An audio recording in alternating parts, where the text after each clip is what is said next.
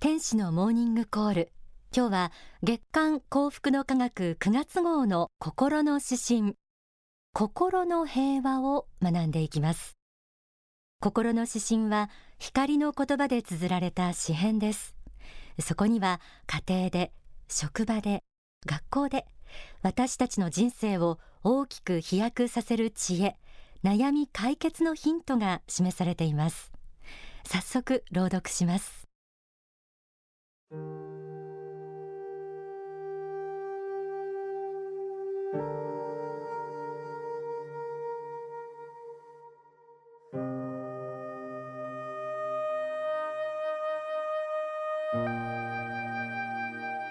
の平和。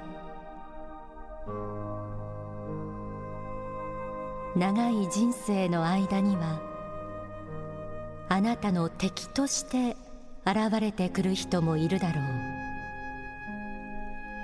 あなたを害し続ける人も出るだろう。だがよく知ってほしい。愛と憎しみはコインの裏表なのだ。そもそもあなたに関心のない人はあなたを敵視したり批判したりすることはないのだ。あなたは知らず知らず相手の自尊心を傷つけたのかもしれない。あるいは相手の行為を無視したのかもしれない。また相手の嫌っている人の味方をしたのかもわからない。とにかく自分を害した人をいつまでも恨み続け憎み続けることはあなたの仏性を汚すのだ。報復はあなた自身の魂を地獄の泥沼に引きずり込むだろう。許しなさい。忘れなさい。そして心の平和を得なさい。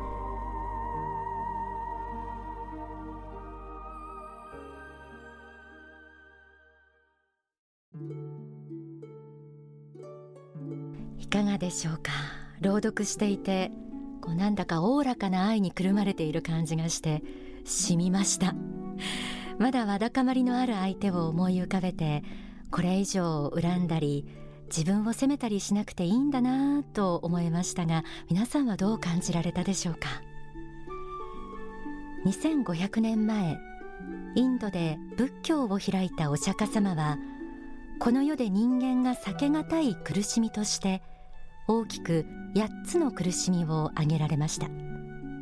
これは四苦八苦という言葉として現代にも語り継がれていますがその中の一つに温蔵エクというのがあります、まあ、分かりやすく言うと嫌だなと思う人と出会う苦しみのことです。また最初は意気投合していた相手が何かのきっかけで敵同士のようになり憎しみ合う関係になってしまうことも含まれるかもしれません。自分の周りにいる人が気の合う人ばかりだったらいいんですがなかなかそうはいきませんよね。でもそれが2500年前の昔も今も変わらない現実です。心の指針はこうあります。だがよく知ってほしい。愛と憎しみはコインの裏表なのだ。そもそもあなたに関心のない人はあなたを敵視したり批判したりすることはないのだ。相手に関心があるからこそ好き嫌いが生じるということですよね。え確かにそもそも関心のない人のことは愛することもなければ憎むこともありません。心の指針の続きを読んでみます。あなたは知らず知らず相手の自尊心を傷つけたのかもしれない。あるいは相手の行為を無視したのかもしれない。また相手の嫌っている人の味方をしたのかもわからない。もしあなたが誰かに敵視されていたり批判されたりしているとしたらそれは何かしらの理由つまり相手の関心を引いた理由があるはずなんです。でも、まあ、そこまで思い至ることもなく相手を恨んだり憎んだりするのがよくある私たちの姿ではないでしょうか。心の指針はこう続いています。とにかく自分を害した人をいつまでも恨み続け憎み続けることはあなたの仏性を汚すのだ。報復はあなた自身の魂を地獄の泥沼に引きずり込むだろう。仏性という言葉は時々この番組で使う言葉です。仏の性質のことです。つまり私たち人間は仏によって作られた仏の子ですから誰もが仏と同じ良き性質を備えているということなんです。ではなぜ自分を害した人を恨み続け憎み続けることは自分の仏性を汚すことにもなるんでしょうか。人生の王道を語るという本にはこんな風に説かれています。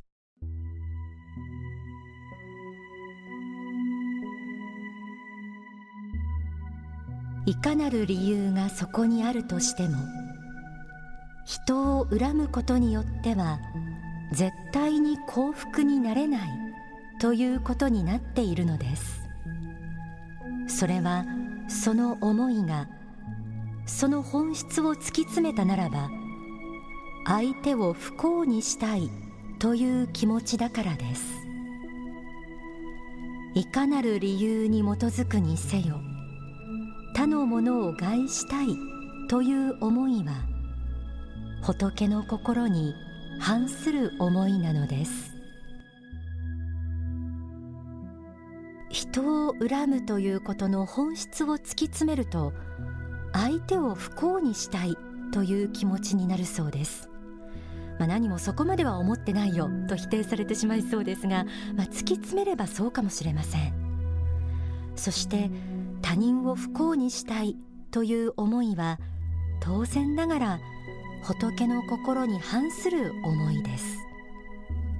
ですから人を憎むということは仏の心に反していてつまりは自分の仏性を汚す行為になるということなんですね。まさに報復はあなた自身の魂を地獄の泥沼に引きずり込むことに他ならないわけです。また書籍大悟の方にはこんな一節があります。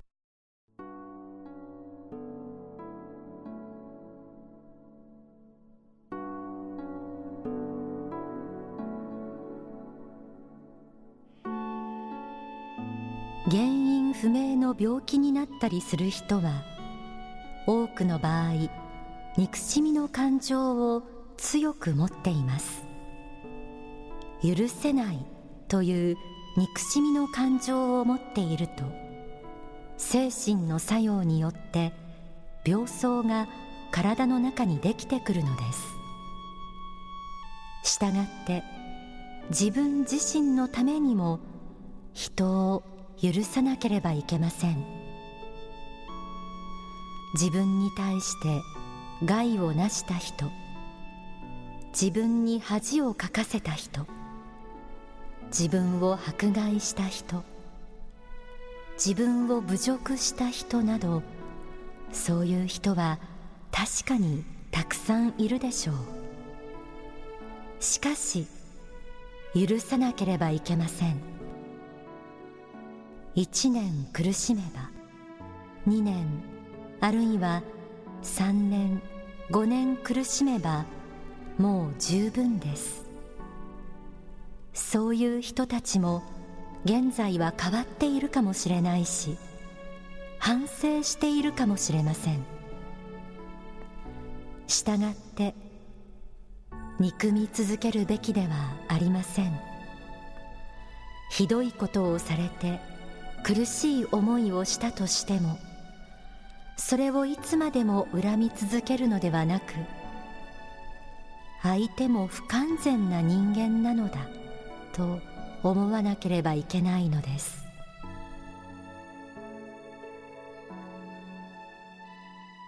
人を憎んでいると病気を招くこともあります。そこで大事になってくるのが相手を許すことです。許すという境地はとても難しい高い境地ですよね。でも人間は完全な存在ではないので感情に流されて怒ったりわめいたり攻撃したりすることがありそれはもうお互い様なのだ。そう思うと少し楽になれるんじゃないでしょうか。人のことを許す大きな器を持った人間になりたいものです。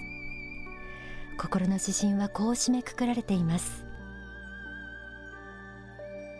許しなさい。忘れなさい。そして心の平和を得なさい。失敗を数多く犯す人間同士です。相手の間違いを許しましょう。苦しかった出来事は忘れましょう。そして心の平和安らいだ心を取り戻しましょう。それはあなたの仏性が輝いた姿でもあります。ここで大川隆法総裁の説法をお聞きください。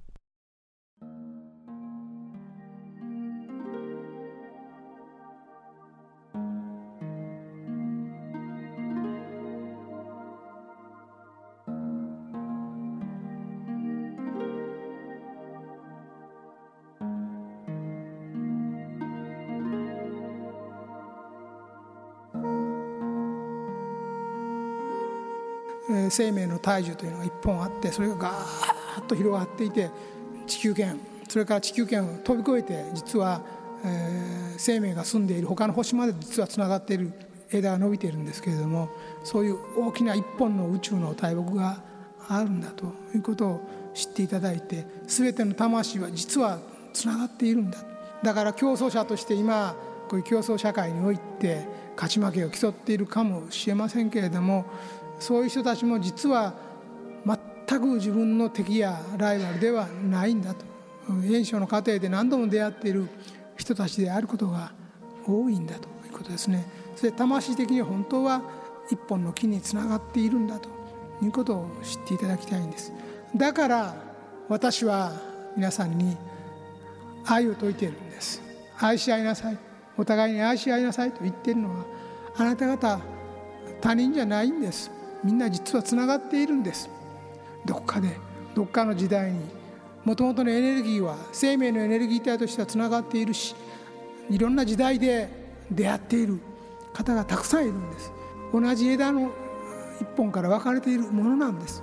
だからそれを憎んだり憎悪したりするということは、えー、罪なんです。これが罪です。傷つけるから。自分の本来つながっている生命の幹につながっているところのこの枝をどこかを憎んで切り落とそうとしたり、まあ、しているということですね。それが現実なんです。ですから愛の反対にあるものは、まあ、嫉妬であったり憎しみであったり、えー、よく言われますけれども克服していただきたいんです。あなたが嫉妬している相手。それは自分と他は全然別だと思ってるから競争して嫉妬してるんですけども実は仲間なんだ。あなたが憎悪している憎しみを覚えている相手は非常に深い魂的に深い縁があって何度も何度も出会っている方であることも多いんです。だから傷つけ合うのはやめなさい。人のことを悪く言うのはやめなさい。嫉妬しないで祝福をしなさい。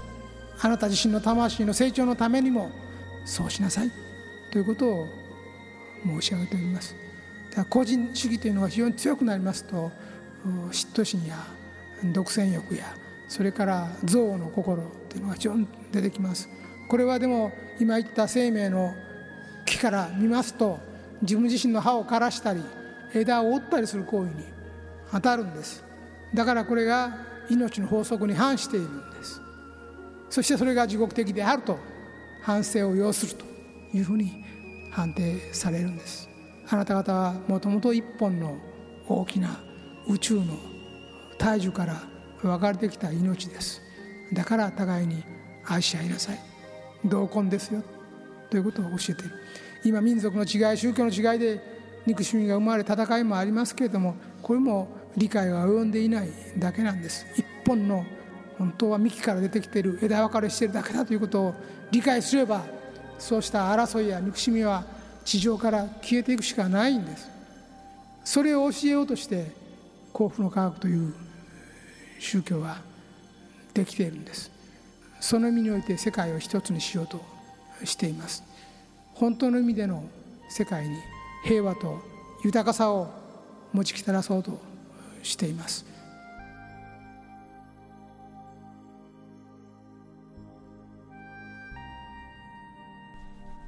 お聞きいただいた説法は書籍勇気の方に収められています。職場学校あるいはプライベートの人間関係。人と関わって生きていく限り憎しみ恨みという感情から逃れることはできないかもしれません。でも今お聞きいただいた説法にもあったようにすべての魂はつながっているという宗教的真理があります。まずこれを知ってください。憎しむ相手とも実はつながっているという真理を知れば恨み心が自らを汚すことにつながるということもわかるでしょう。今月の心の指針で仏が大いなる慈悲の心であなたをいつも見守ってくださっているということを感じ取っていただきたいなと思っています。